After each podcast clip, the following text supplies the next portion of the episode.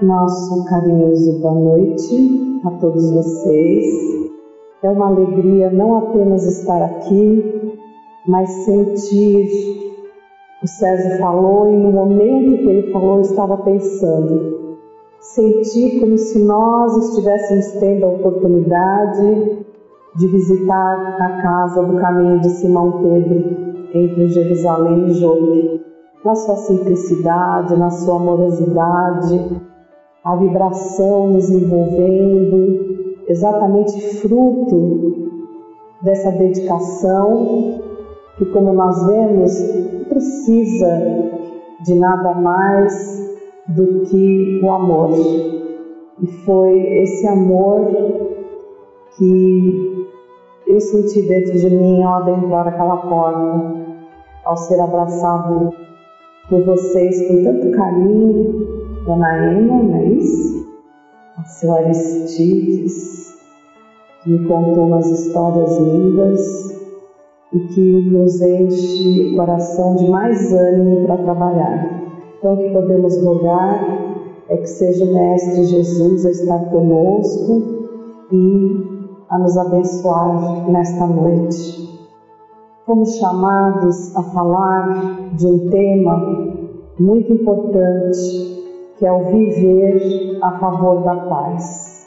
Quando nós olhamos ao redor, nós vemos que hoje é difícil a paz, nós vermos a paz, porque há muita violência, há muita agressividade, e mesmo sendo espíritas, muitos se perguntam como viver em paz num mundo tão tumultuado.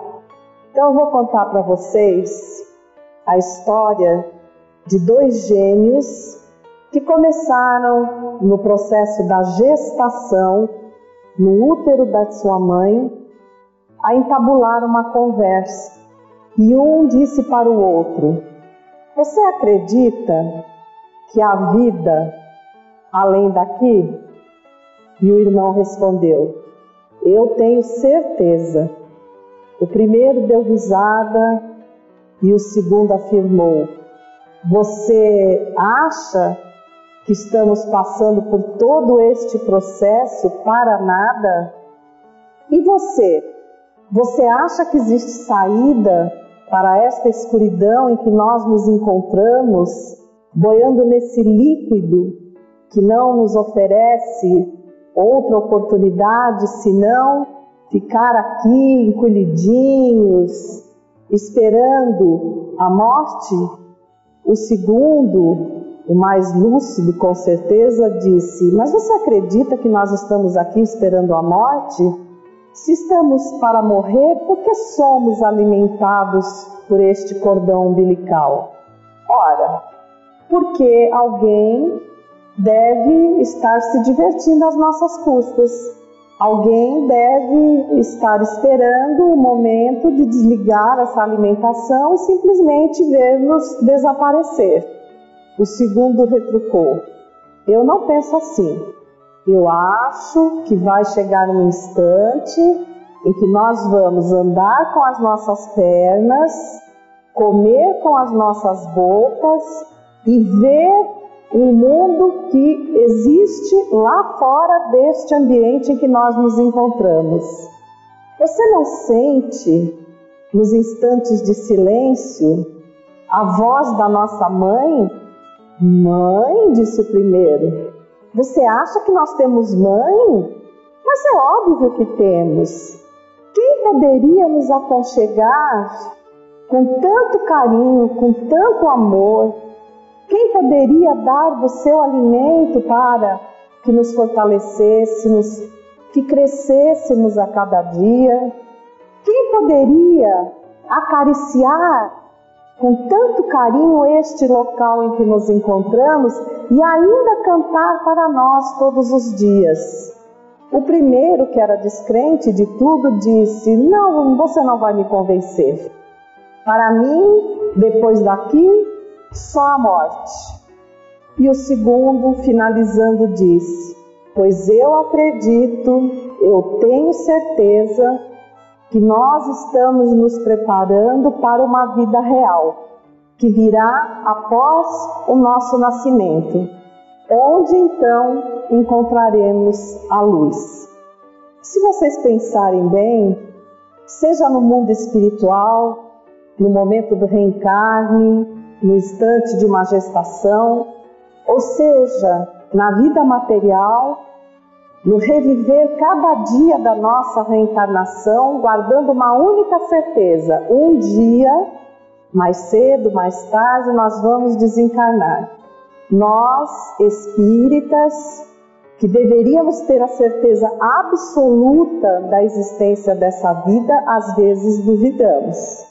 Principalmente quando não estudamos a doutrina espírita e olhamos ao redor todo esse tumulto que envolve o mundo, este instante que nós estamos vivendo, em que as nações não se respeitam, em que as pessoas assumem cargos pensando somente em si mesmas, onde os crimes hediondos estampam as páginas dos jornais, as manchetes dos jornais televisivos, onde campeiam de boca em boca como se não existisse nada de bom para nós conversarmos, para divulgarmos, se nós não tivermos a certeza de que a vida continua, ora aqui, ora no mundo espiritual, e que a vida real é a vida do espírito,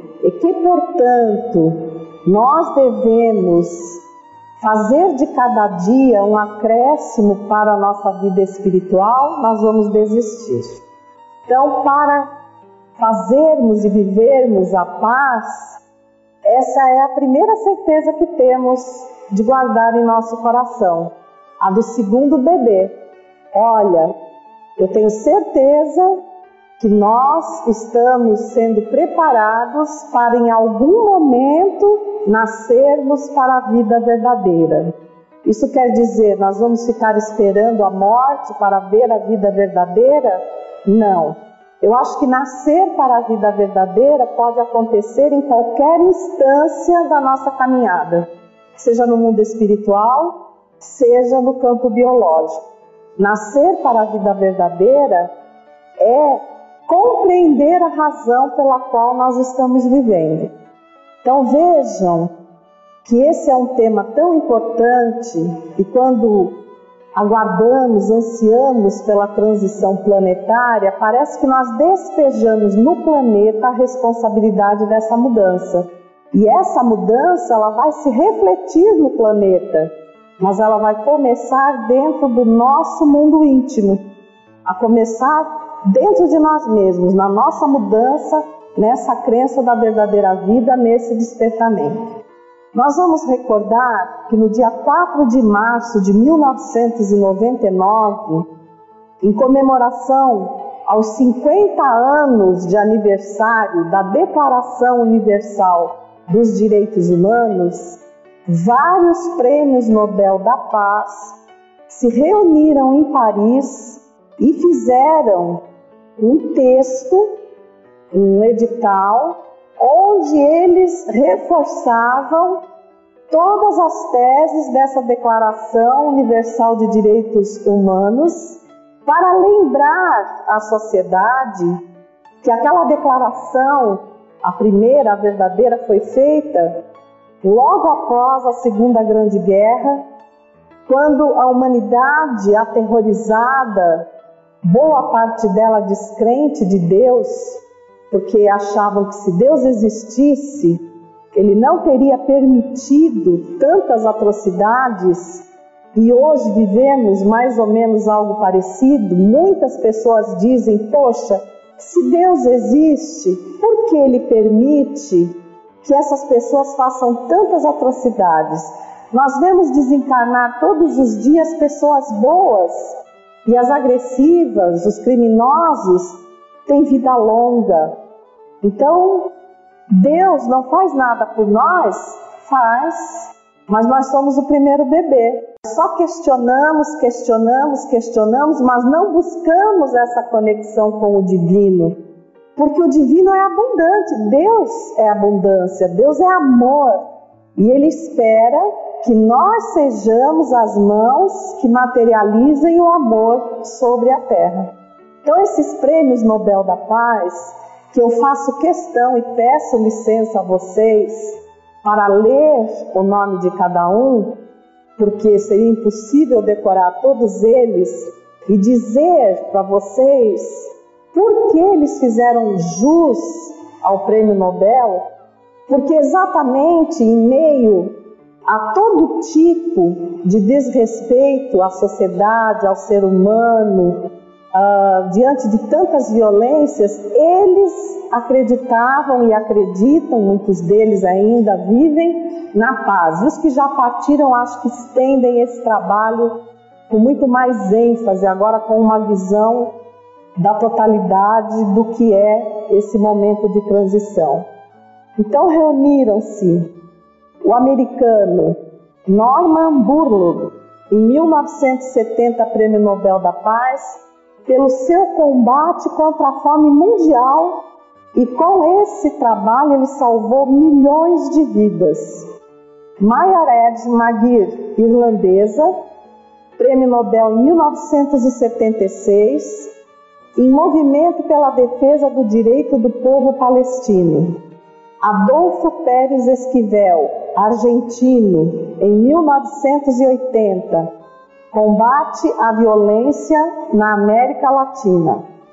Desmond Tutu, sul-africano, 1984, pela luta contra o apartheid em sua cidade, a cidade do Cabo, onde era arcebispo.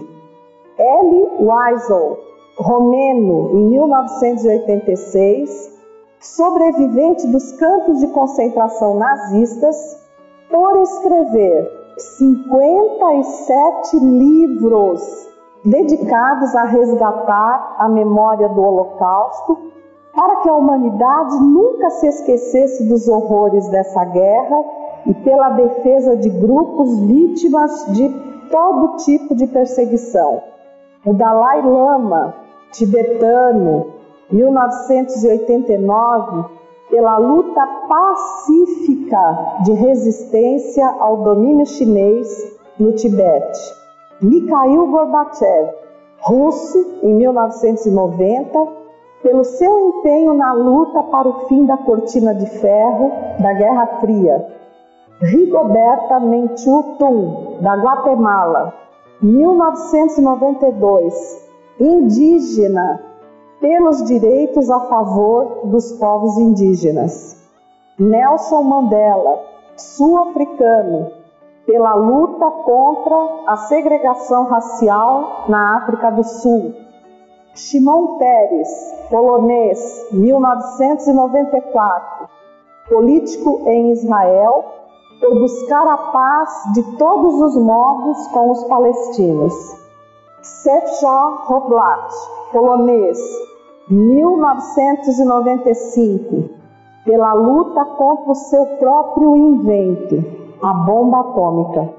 E acreditava que a engenharia genética mal conduzida poderia trazer efeitos drásticos e sofrimentos à humanidade compatíveis com a bomba atômica, porque os cientistas se interessariam em trocar células por cédulas, ou seja, desrespeitando a vida humana em favor do enriquecimento ilícito. José Ramos Horta e Carlos Felipe Ximenes do Timor-Leste, em 1996, pelo esforço contínuo em terminar com a opressão no Timor-Leste. E, por fim, David Trimble, da Irlanda do Norte, em 1998, pelos esforços para resolver de forma pacífica a luta religiosa naquele país. Então vejam, pessoas de diversas nacionalidades, de diversas crenças, pessoas com diversos níveis de cultura, nem todos eles tinham uma formação acadêmica. Nós temos essa companheira da Guatemala que era de origem humilde, indígena, e ela entabulou uma luta contra o preconceito e a segregação dos indígenas, não apenas na Guatemala, porque isso gerou um efeito cascata e foi atingir todos os povos e despertar aonde ainda existia o povo indígena o respeito por essa população, inclusive aqui no Brasil. E nesse documento que eles redigiram, e que inclusive ficou disponibilizado, conhecido como o Manifesto 2000, ficou disponibilizado por um ano na internet, colhendo milhões de assinaturas pelo mundo afora, para ser entregue no Conselho da ONU, na reunião anual da ONU, no ano de 2000. Eles colocaram como itens principais seis coisas primordiais para que a gente viva em paz. E ao ler, ao citarmos esses itens, nós vamos ver que nós, os espíritas, é que temos infinitamente mais condições de colocar isso em prática. O primeiro, respeitar a vida. O segundo, rejeitar a violência. Terceiro, ser generoso. Quarto, ouvir e compreender. Quinto, respeitar o planeta. E sexto, redescobrir a solidariedade. Qual desses itens Kardec não abordou na sua obra e posteriormente Chico Xavier não tornou a colocar na sua vasta obra mediúnica de mais de 400 livros que infelizmente estão sendo trocados por livros que não acrescentam nada à nossa cultura, ao nosso entendimento espírita, nos mostrando o valor dos espíritas que somos e do quanto vale a pena nos empenharmos para vivermos a favor da paz, para nos tornarmos um exemplo de paz que mereça ser visto e seguido por todo mundo, por todas as religiões. Porque muitos espíritas pensam que a doutrina espírita vai ser a religião do futuro. Mas quem tem um olhar mais amplo, tem que entender que a doutrina espírita vai ser o futuro das religiões. Então, os preceitos que ela traz, independente da nominação, da denominação, vão ser exatamente os alicerces desse mundo de regeneração que nós tanto ansiamos. Então, vamos rever sob a ótica espírita o que esses prêmios Nobel da Paz colocaram como os princípios básicos desse Manifesto 2000 e que deve ser para nós a base do nosso trabalho de todo dia, aquele trabalho de formiguinha diário. Respeitar a vida. Quando a gente fala respeitar a vida, primeira coisa que se pensa, não ao aborto. Acho que todo mundo pensou igual. Não ao aborto não à eutanásia, não ao aborto dos anencéfalos. Obviamente, isso tem que ser uma certeza no coração de todos os espíritas. Se lá fora, infelizmente, movidos por interesses maiores, a sociedade, a política, como já aconteceu, aprovar o aborto, não deve se tornar para o espírita nem obrigatoriedade, porque se tornou lei, e muito menos desânimo, porque vai contra os princípios pelos quais tanto lutamos. Respeitar a vida também é respeitar a nossa própria reencarnação. Então, muitas vezes nós somos advogados de causas alheias, mas não defendemos a nossa causa. E respeitar a nossa vida começa por respeitar a nossa integridade espiritual, moral e física. Então, a nossa integridade espiritual vem pedir o quê? Que nós nos engajemos em algum trabalho voltado para o bem. Eu não disse que nós entremos, porque entrar todo mundo entra. Engajar quer dizer ficar, permanecer apesar dos obstáculos, das dificuldades que nós enfrentamos em todo lugar, inclusive nos nossos trabalhos. Por que nós ficamos nos nossos trabalhos quando vemos, por exemplo, um chefe tomar uma decisão errada? Primeiro, porque ele é nosso chefe, segundo, porque nós precisamos do trabalho.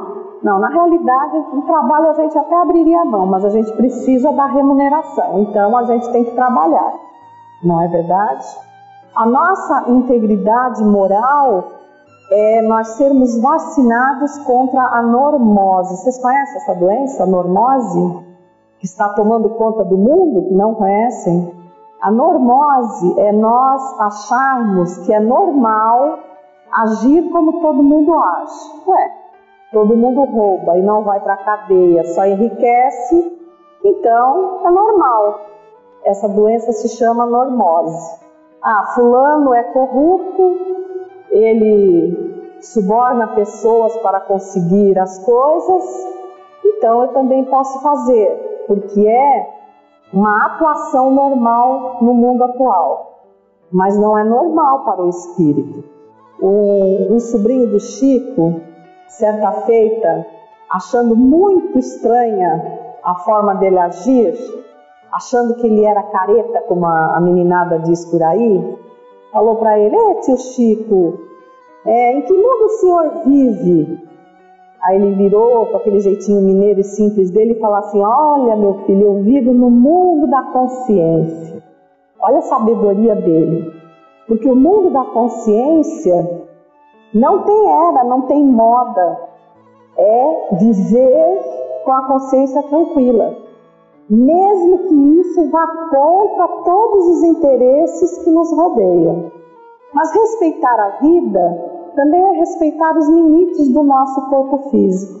Então, quantas vezes, para conseguir alguma coisa, nós impomos desgastes ao nosso corpo acima das suas forças e nos adoentamos. Veja, eu não disse que ficamos doentes, eu disse que nos adoentamos, porque escolhemos a doença. Não precisávamos passar por ela, mas escolhemos o caminho de ficarmos doentes.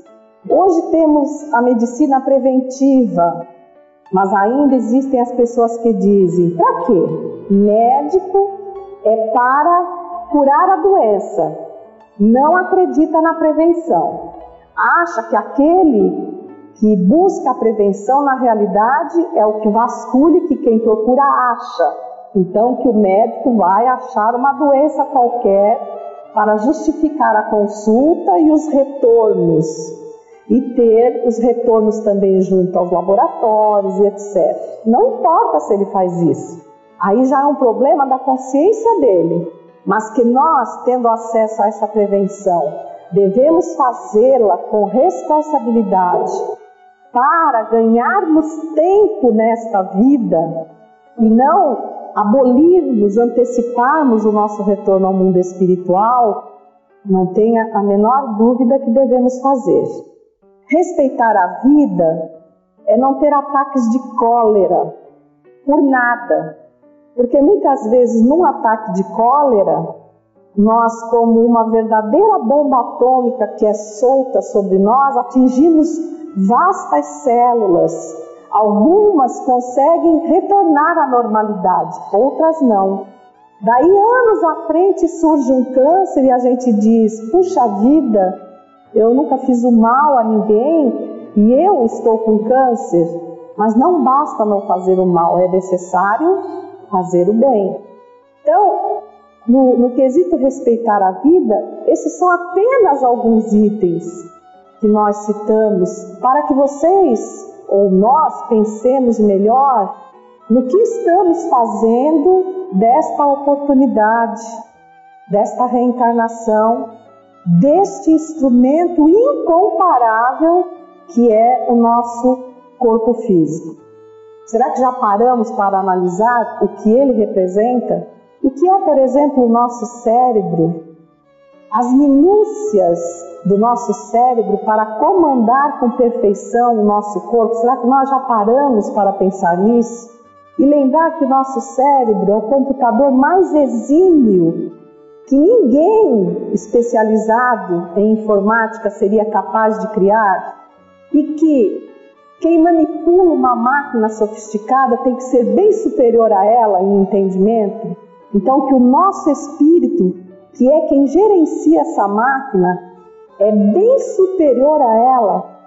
Então, que as nossas possibilidades são muito maiores do que o nosso cérebro traduz e que nós não nos damos conta disso porque estamos com o olhar voltado para fora e não para dentro, não para a nossa alma, para o nosso espírito, para avaliar os nossos dons? Fica aí a pergunta de reflexão. Rejeitar a violência. Nós vivemos num mundo de violência? Podemos dizer que sim, nós vivemos num mundo de provas e expiações, que na definição de Kardec é um mundo onde o mal supera o bem.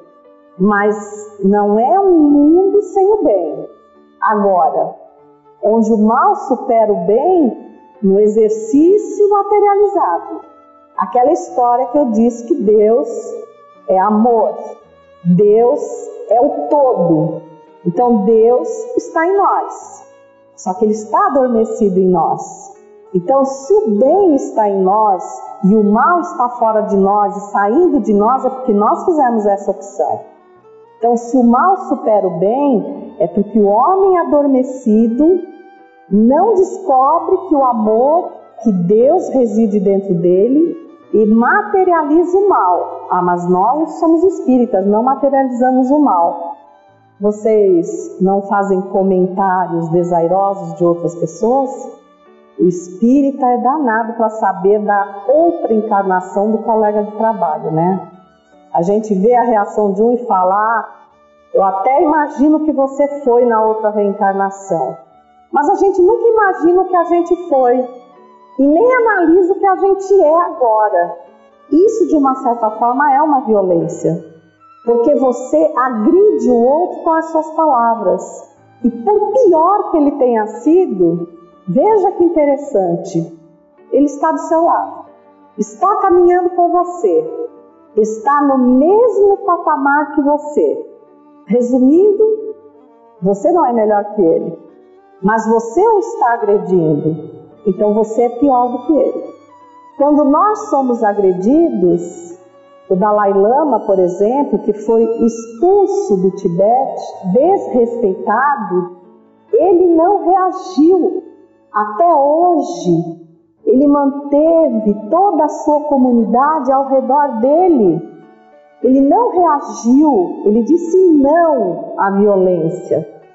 Para que ele voltasse para aquele lugar, ele teria que enfrentar, que brigar. E tudo que envolve luta não tem vencedores. Não tem, porque ninguém pode ser vencedor sobre a ruína do outro. Então, o grande vitorioso é ele, não é a China. É ele porque o seu ideal não estava preso às pedras que os chineses tomaram.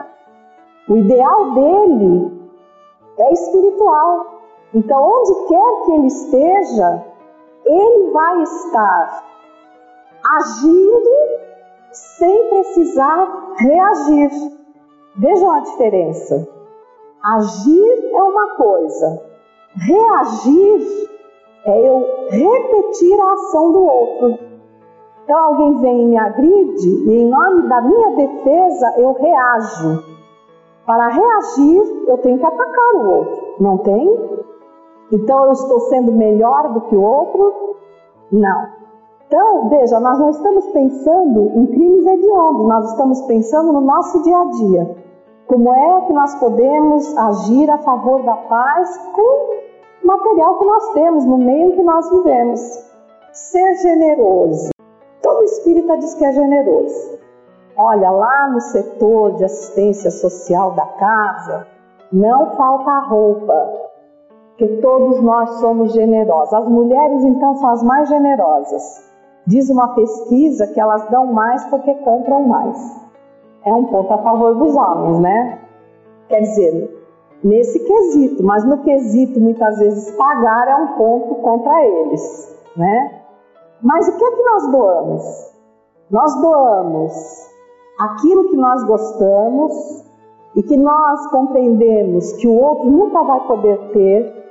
Então, nós presenteamos o outro com algo que por ele ele nunca poderia ter ou nós doamos porque aquilo está tão horrível que eu não tenho mais coragem de usar e eu acho que aquele horrível é a cara do outro que não tem nada. Então eu dou para ele. Rasgado.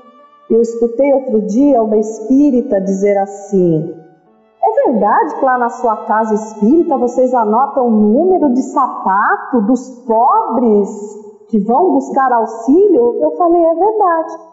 Ah, não, gente, pelo amor de Deus, pé de pobre não tem número. Como assim? Ué, mas se pobre não tem nada, se você der qualquer coisa, eu falei, ah, tudo bem, a pessoa calça 43, você dá um, um sapato 39 para ele, o que, que ele faz? Ué, se ele for humilde, ele corta a ponta do sapato e vai com os dedos de fora. Eu falei, então faça o seguinte, que número você calça? Ela falou 37. Eu falei, então, Compre sapatos 35 a partir de agora, corte a ponta, põe os seus dedos para fora e quando enjoar do sapato, dê para um pobre. Aí ela falou: Ah, mas eu não posso, porque ficaria ridículo. Eu falei: Para ele também fica. E fica mais ridículo para você que se diz espírita. Então, ser generoso não é dar o que não presta, é dar o que nós temos desnecessariamente. Porque tem gente que tem que sentar na gaveta, literalmente, para amassar o que está lá dentro para pôr mais, porque não dá nada. Eu conheci uma pessoa, gente, parece piada, mas não é, que mandou fazer um rebaixamento no teto do apartamento todo para guardar tudo que não servia nela. E ela fazia isso desde a década de 70. Então vocês imaginem o que tinha naquela casa de energia parada. Porque aquilo que você não usa há meses é energia parada. É energia que você respira. Então, movimente a energia da sua casa sendo generoso com alguém. Dê de si. É o óvulo da viúva. Os que tinham muito iam lá e davam com grande facilidade porque não ia desfaltar mas ela dava do que ela necessitava. Então ela dava com generosidade. Ouvir para compreender. Nós ouvimos, nós costumamos, nós temos o hábito de ouvir. Até parece uma coisa fácil, ouvir para compreender. É fácil? Não é. E ouvir é tão importante que Deus nos colocou dois ouvidos. Dois para nos advertir, feliz daquele que ouve mais do que fala. E compreender, o que é compreender? Não julgar. Então, quantas vezes eu escuto alguém me dizer alguma coisa e eu faço mau uso do que eu ouvi? Eu exponho aquela pessoa, eu me dou o direito de contar aos outros o que aquela pessoa, em confiança, me depositou. Quando não, eu percebo que alguém vem para fazer uma queixa, eu digo assim: ah, não se queixa não, vai trabalhar. Trabalhando tudo passa, porque eu não a quero ouvir. Às vezes essa pessoa precisa apenas de bons ouvidos para desabafar, chorar um pouco, lavar a alma e aí ela segue. E quando eu digo muitas vezes para ela, vai trabalhar que isso passa, eu saio da presença dela e vou depositar as minhas mágoas em outros ouvidos. Porque existe alguém aqui que nunca precisou ser ouvido? Existe.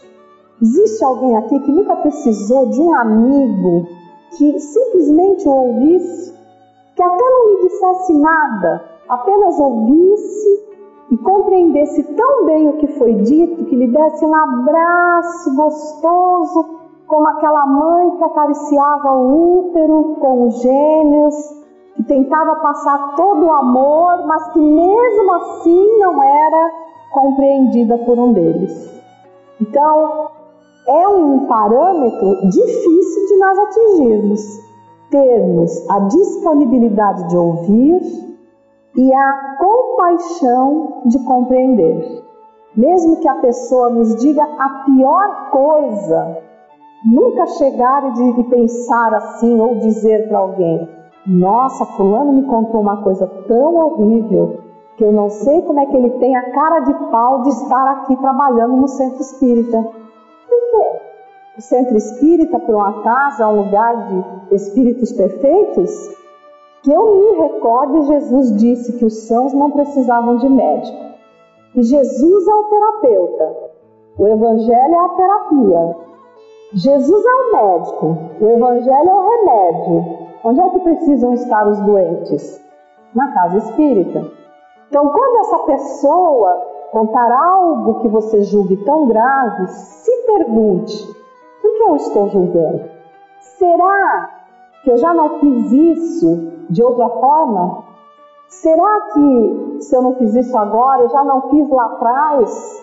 E se eu nunca fiz, será que não é um alerta para que eu nunca venha a fazer? Será que Deus não está me dando a oportunidade de compreender esse irmão, abraçá-lo e guardar esse tesouro que foi o que ele me contou, para que eu seja forte o suficiente e nunca repita o seu ato? Será que ao acolher aquela criatura, e isso é muito voltado para o nosso atendimento fraterno, por exemplo, ao acolher aquela criatura, eu não estou dizendo para ela que os espíritas aprenderam a respeitar e a amar o seu próximo, que a doutrina espírita está nos ensinando esse novo caminho, que nós estamos aprendendo algo totalmente diferente do que vemos no mundo lá fora. Nós não somos um mundo à parte, mas nós somos uma parte no mundo. Veja que coisa importante. Porque se nós levarmos tudo que aprendermos lá para fora, nós vamos chamar a atenção? Vamos, mas de forma positiva. Então, esse manifesto é o Evangelho em prática. Preservar o planeta. É, mas como é que eu vou preservar o planeta? Primeiro, quando você sair de carro e comer uma bala, um chiclete, procure guardar no seu lixinho. E não dizer que seu carro é tão, meu carro é tão limpo, cheiroso, porque eu jogo tudo pela janela. Nós vamos jogarem pela janela todo tipo de coisas. E na nossa casa? Será que nós temos a paciência de separar o lixo de acordo com as normas da atualidade? Será que nós é, somos pessoas que cuidam da alimentação a ponto de não atirar fora aquilo que pode ser aproveitado até na mesa de outra pessoa, isso é ajudar a preservar o planeta. Porque preservar o planeta também é preservar quem vive no planeta. Então, será que nós estamos pensando dessa maneira? Será que a gente enxerga o Evangelho no dia a dia da nossa casa? e diz: Eu sou responsável por este planeta. Eu posso sim fazer muita coisa por ele, porque eu estando conscientizado disso, promoverei um planeta melhor no que me diz respeito e deixarei de herança para os meus filhos não esse planeta melhor, mas esse exemplo porque eles vão aprender não com o que nós falamos, mas como nós agimos. É isso que vai ficar gravado. Uma imagem grava muito mais do que mil palavras. Então, nós temos a responsabilidade de preparar esses espíritos que vão viver o amanhã. E isso é muito importante. O sexto item, redescobrir a solidariedade. Bom, isso o povo brasileiro eu acho que leva uma vantagem impressionante, porque o povo brasileiro é muito solidário. Quando se conhece outras nações, você só consegue dizer assim: ai que saudade do Brasil, ai que saudade do afago do brasileiro. Nós somos extremamente solidários, mas deveríamos ser todos os dias. Quando tem uma enchente aqui, alguma coisa lá, uma tragédia, o povo se manifesta de tal forma, dá tanto, que acaba até sendo desviado, acaba estragando, porque nós damos tudo que temos. Mas por que não fazemos isso todo dia? Redescobrir a solidariedade, por exemplo, é conviver em paz dentro da nossa casa. Agora ficou complicado. Estava mais fácil quando tinha uma enchente, eu comprava lá um engradado de água mineral, né? doava uma roupa, material de higiene. Agora, redescobrir a solidariedade, apurando a chatice do meu marido ou da minha mulher, aturando o meu filho adolescente com todos os seus questionamentos, isso é solidariedade. Por quê? Porque a solidariedade é você ajudar a pessoa a caminhar. Não é você dar alguma coisa para aquela pessoa. Isso é assistência urgente. Solidariedade é um ato contínuo. Joana de Ângeles, e nós tomamos esse lema para nossa casa, diz: seja solidário para não ser solitário. Porque quando você não é solidário com o problema do outro, quando você não olha o outro e enxerga nele um caminho para ajudá-lo, você não é solidário com aquela criatura. E muitas vezes aquela criatura é exatamente a quem eu digo que amo. Mas eu não posso amar uma pessoa para a qual eu não tenho solidariedade. Não combina. Vocês conseguem entender um Jesus não solidário? Vocês conseguem entender? Não. Vocês conseguem entender amor sem solidariedade? Então, se Jesus disse assim: ama o teu próximo como a ti mesmo, o que é que ele quis dizer? Seja solidário com o teu próximo. Porque ao ser solidário, você vai ver o teu próximo pelo prisma da dificuldade dele, não pelo seu foco. Porque pelo meu foco, talvez ele esteja errado. Mas pela condição espiritual dele, talvez ele esteja dando o melhor. Então, aquela pessoa que às vezes é um pouco mais rude, um pouco mais embrutecida, é um espírito que já evoluiu, ele está no ápice do esforço dele. E eu que vim ao lado dele, às vezes com uma condição melhor, que poderia dar-lhe a mão e ajudá-lo com o meu exemplo, sou exatamente quem o critica, quem se afasta, quem responde mal. Quem é mais responsável? Ele ou eu? Eu. Então, ser solidário não é bom para quem recebe a solidariedade, mas é bom para quem entende e dá. E essa solidariedade dentro do lar, dentro do ambiente de trabalho, dentro da casa espírita, é complicado. Por exemplo, se houvesse solidariedade na casa espírita, não haveria melindre. Porque um enxergando a deficiência de atuação do outro, não o apontaria, o abraçaria e lhe ofereceria o seu exemplo.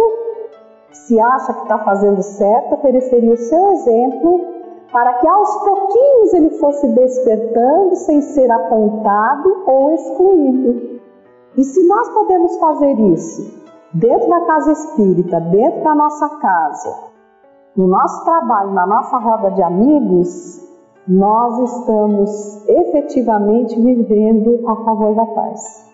Nós estamos plantando flores no canteiro em que vivemos. Por menor que ele possa nos parecer, ele é importante para essa paz, ele é importante para o mundo. Porque se o mundo inteiro florescer e o meu canteiro não, Olhando de cima, todo mundo vai me enxergar como aquele que não fez nada para melhorar. E quem vai se sentir mal? Eu. Então, tudo que eu fizer pode dar a impressão que eu estou fazendo para o outro, gente, mas não estou fazendo para o outro. Estou fazendo para mim, em primeiro lugar. E quando eu começo pelo meu canteiro, automaticamente tudo ao meu redor vai ficando mais florido, mais bonito. A vibração ao meu redor torna-se diferenciada. A minha conexão com a espiritualidade superior é diferenciada. Então eu caminho de forma completamente diferente eu consigo sintonizar com a espiritualidade maior, absorver as intuições e encontrar saídas onde possivelmente eu estivesse andando no escuro. Se não há luz em mim, é porque eu não abri a janela da minha alma para receber essa luz, porque ela está caindo constantemente sobre nós. Não tenham dúvida disso. E se nós perguntarmos assim, mas afinal, qual é a verdadeira vida? A vida do espírito. Ah, então é só quando nós desencarnarmos. Não, é a vida do espírito. Onde está o nosso espírito agora? Encarnado? Mas não deixou de ser espírito? Deixou? E quando ele desencarnar, ele vai deixar de ser espírito? Não. Então a verdadeira vida é aquela que eu construo para mim agora de valores que eu não vou deixar, que eu vou conseguir levar comigo. Só que, infelizmente, nos últimos tempos, embora toda a clareza da doutrina, nós temos vivido um reflexo de vida. Um reflexo. Nós não despertamos para a vida real. Era uma vez um rei que presenteou a sua filha, nos seus 18 anos, com um lindo colar de diamantes. E dois dias depois o colar desapareceu. Pergunta aqui, pergunta ali. Um disse assim: Olha, eu vi um pássaro enorme sair voando pela janela carregando colar.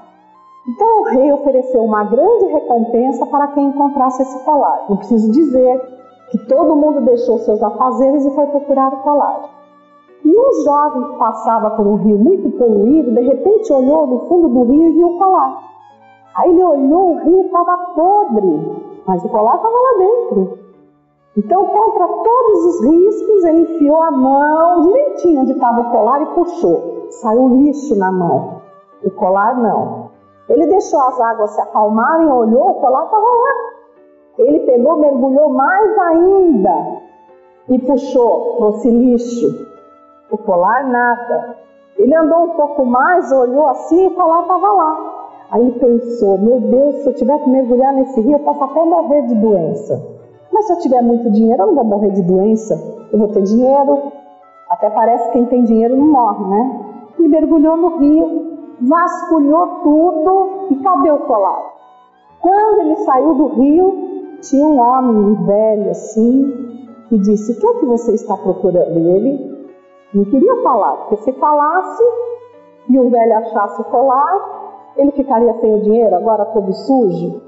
E o velho disse assim: Olha, não tenha medo que eu queira qualquer valor material, eu só gostaria de ajudar você. O que é que você está procurando? Ele falou: O colar da filha do rei, que um pássaro levou, que ele oferece uma grande recompensa. E onde ele está? Olha ele lá. E o velho aproximou-se, viu o colar e falou: Ah, por isso que você está mergulhando nessa água suja? É. Mas em algum momento você imaginou que poderia ser apenas um reflexo? Não. Então olhe para cima. Ele olhou e o colar estava pendurado no galho da árvore. Nós muitas vezes nos atiramos à lama das ilusões porque acreditamos que aquilo é a verdadeira vida, mas ela é apenas um reflexo o colar de amor, o colar de luz, a vida real está lá em cima. Olhe para cima, num sentido de olhar para a espiritualidade maior, descobrir que o amor nos acoberta, permitir que esse amor nos envolva de tal forma que, por fim, consiga despertar o anjo que dorme e esse anjo desperto nos faça entender como é bom viver a favor da paz. Muito obrigada.